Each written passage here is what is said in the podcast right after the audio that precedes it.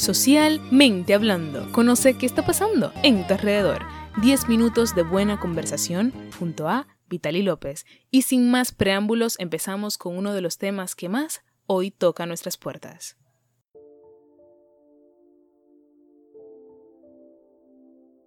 El concepto de la muerte ha variado a lo largo de la historia. La muerte se considera y se sigue considerando como la separación del cuerpo y del alma. A su vez, se considera la muerte cuando el corazón deja de latir y el ser vivo ya no respira. Pero para la ciencia, sin embargo, se sigue con vida a través de un respirador artificial. Pero, ¿por qué sigue siendo un misterio la muerte? ¿A qué se debe tener miedo a la muerte? Eso y más hablaremos hoy, así que quédate conmigo aquí en Socialmente Hablando.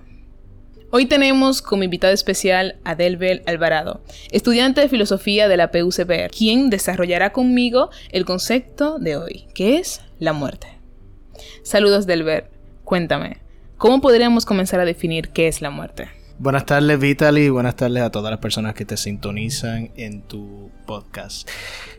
Primeramente, eh, el poner el concepto, por decir así, la muerte, o sea, ponerlo como concepto, eh, es limitar, limitarlo a una cierta disciplina, a una cierta área. Por ejemplo, yo pienso de muerte, pues lo pienso de manera biológica. Pues entonces, para los órganos, no sé, o sea, no soy biólogo, pero para los órganos, para todo, para el corazón, en fin, está muerto. Pero eh, la muerte adquiere eh, otra significación, otro significado, cuando se ve desde respecto a, lo que es realmente la muerte. La muerte respecto a la muerte, no la muerte respecto a la biología o respecto a la química o respecto a... Entonces, cuando hablamos de la muerte respecto a la muerte, pues entonces hay que acudir a la filosofía. Y la filosofía, obviamente, con el acoso que ha tenido con sus preguntas a lo largo de la historia, ha tratado de dar respuestas a esas preguntas que, en fin, son existenciales. Eh, mencionaste en la introducción de tu programa que eh, a través de la historia se le, ha podido, se le ha tratado de dar, de definir un poco qué es el concepto de muerte. Eh, hay unos que dicen, por decir así, de tradición religiosa, cristiana, incluso, este concepto de separación del cuerpo y de alma. Pues ese concepto de separación del cuerpo y alma que viene desde los griegos, desde Platón, pues eso prácticamente se ha superado. ¿Cómo así que se ha superado? Porque yo te podría decir, en base a mi postura normal, yo, en mi opinión, eh, puedes, puede tener un, un grado de, verdad, porque estamos hablando de la materia, estamos hablando de cuerpo, estamos hablando de algo que de cierta forma tiene caducidad, pero yo sigo creyendo que algo está manejando el cuerpo, algo quizás es, algo lo está sosteniendo y no sé de verdad, o sea, esto es yo aquí pensando, que no sé qué podría tú decirme. Ciertamente lo que acabé de decir es, eh, podría ser una, una, conclusión precipitada. Pero en fin, sí, no, claro. O sea, primero, porque hablar de muerte, pues entonces hablar de su opuesto que sería vida. Pues, ¿qué es vida? O sea, ¿qué, qué, qué significa naturaleza humana? Pues mira, eso es un debate que, que todavía está. O sea, ¿qué, qué, significa existir? O sea, y yo creo que a través de la historia, de acuerdo a los diversos periodos de voy a poner una palabra sofisticada. No, no, no me gusta hablar sofisticada, no, sofisticadamente, pero voy a poner una palabra sofisticada. De, en diferentes epistemes. O sea, en diferentes formas de pensar a través de la historia, pues se le ha dado respuestas a ello. Obviamente, en lo griego era algo eh, eh, novedoso decir la separación de cuerpo y alma. O sea, de acuerdo a la mitología griega y demás. Ahora hoy que estamos en una episteme yo diría científica, 100% científica, de que no sé, nadie está pensando por ahí sobre la muerte en su valor filosófico o incluso religioso. O sea, no todo el mundo lo hace. Eh, y entonces pues la muerte se considera ya, o sea, que el corazón te para y muerte cerebral, no sé, o sea. Hay un montón de ideas respecto a la muerte, como mencionaba ahorita, en el aspecto de que hoy en día está hablando de una evolución tecnológica en donde Puede sonar desafiante pensar que existe la inteligencia artificial y ya muchos no ven la muerte como algo que te llega a suceder, sino que ya está en mano del dinero, en mano de poder, en mano de un... Ah, vamos, que... No lo sé. Ciertamente se ha superado el concepto de cuerpo y alma en el sentido de que ya hay otras formas, otras maneras de poder explicar la muerte. Y aquí viene entonces, yo, creo que uno de los grandes filósofos que ha tratado este tema, eh, uno de los contemporáneos, de los filósofos más grandes del siglo XX, que es Martin Heidegger, un filósofo alemán, que en su libro Ser y Tiempo de 1927, eh, más bien un libro existencial, hablando sobre, retomando incluso el tema de el ser, qué significa el ser, qué es el ser, qué es el hombre, qué es el Dasein, el ser ahí. No quiero entrar en detalle sobre, sobre esa cosa porque entonces tendría que explicar los términos, pero en el sentido, eh, sentido de que al final eh, parte de lo que es estar en el mundo, parte de lo que es ser, parte de lo que es el Dasein, es ser para la muerte. De que todas las posibilidades que yo tengo en este momento, por ejemplo, ahora mismo estamos aquí grabando el episodio entonces ahorita podemos ir, qué sé yo, al restaurante. O puedo ir a, a, mi casa a dormir. O puedo ir y tomarme una cerveza. O puedo ir al cine, aunque haya coronavirus. Está bien. Eh, o sea, eh, está todas esas posibilidades, ¿verdad? Más, en todas esas posibilidades está la posibilidad de morir. Y esa posibilidad, que es la mayor, es lo que, eh, lo que Heidegger le llama que es la existencia auténtica. Saber que tú vas a morir, pues es vivir auténticamente, porque ahí entonces cuando tú dices, cuando tú dices o cuando tú te das cuenta de que tú vas a morir, pues entonces la vida, el misterio de lo que es la vida, de lo que es todo, de lo que es no, todo parece novedoso, ¿por qué? Porque sabes que un día vas a morir. Y el ser para la muerte, para Heidegger, es admitir la finitud. Y como eres finito y no lo puedes hacerlo todo y no eres Superman, pues entonces lo que te queda es... Eh, lo que te queda es lo que te queda.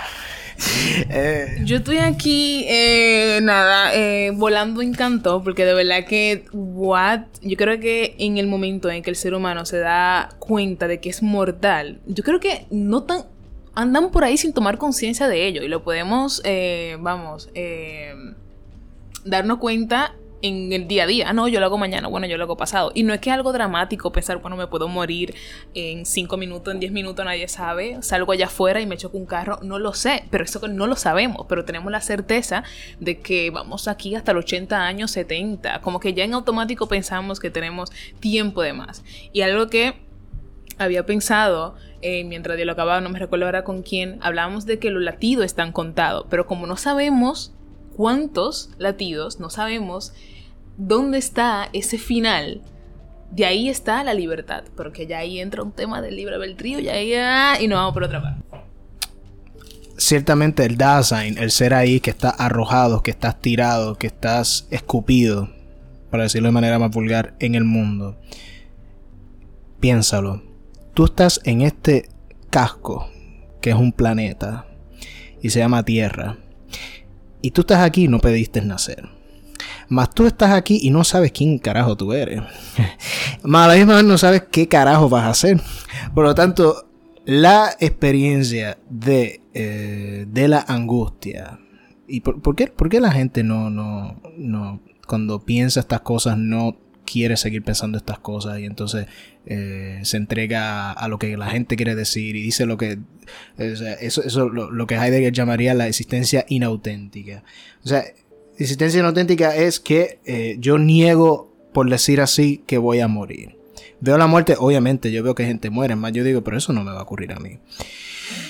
O vivo como que eso no va a ocurrir a mí y entonces cuando vivo de esa manera pues entonces yo vivo del mundo de el se o el Dasman en, en, alemán, porque aprendo un poco alemán. El se dice, el mundo del se dice. O sea, que realmente es como entrar en una pasividad, por decir así. Es ser del uno. O sea, ¿y qué es el uno? Pues todo lo que ya está hecho, todo lo que ya la gente dice, todo lo que es opinable. Hay que leer lo que se debe leer, hay que escribir lo que se debe escribir, hay que ver lo que se debe ver, hay que leer los libros de Harry Potter, hay que leer los libros de Paulo Coelho, o sea.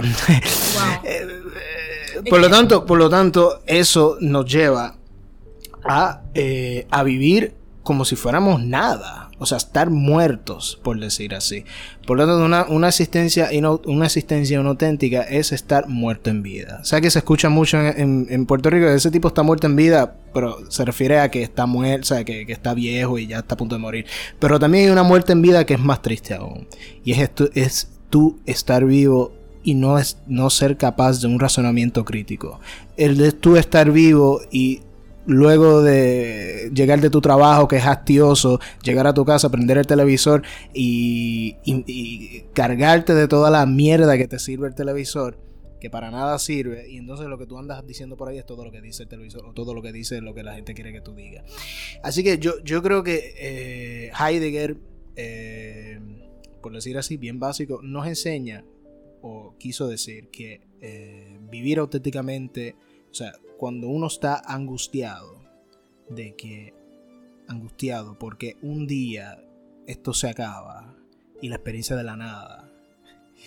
Cuando tú estás consciente de ello, pues esa es la existencia auténtica. ¿Por Porque te va, te va a nutrir, te va a hacer cosas que eh, son auténticas.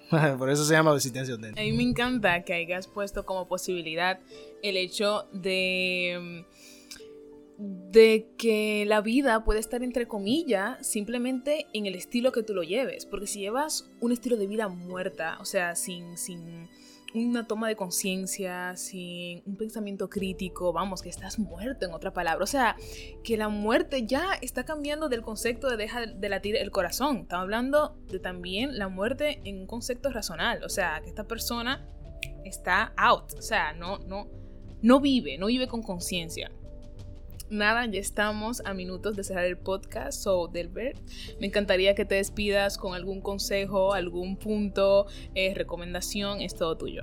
Vale. Soren Kierkegaard, eh, un filósofo danés, eh, obviamente el maestro de Heidegger, padre del existencialismo. En su libro El concepto de la angustia, dice, el hombre es ese ser que se angustia y es más profundamente hombre cuanto más profundamente se angustia. Así que si estás... Así que no, le tengas miedo. en el sentido de no tenerle miedo a la muerte. Porque la muerte es la, la probabilidad de todas las probabilidades. Tan es así que ella es la que hace que no sea probable tus probabilidades. Wow, wow. Así que eh, eso es lo. Con eso me despido. Bueno, muchísimas gracias Delbert por estar aquí con nosotros compartiendo este episodio aquí en Socialmente Hablando. Esto ha sido todo por hoy. Para mí ha sido más que un placer. Estuvo contigo Vitali López.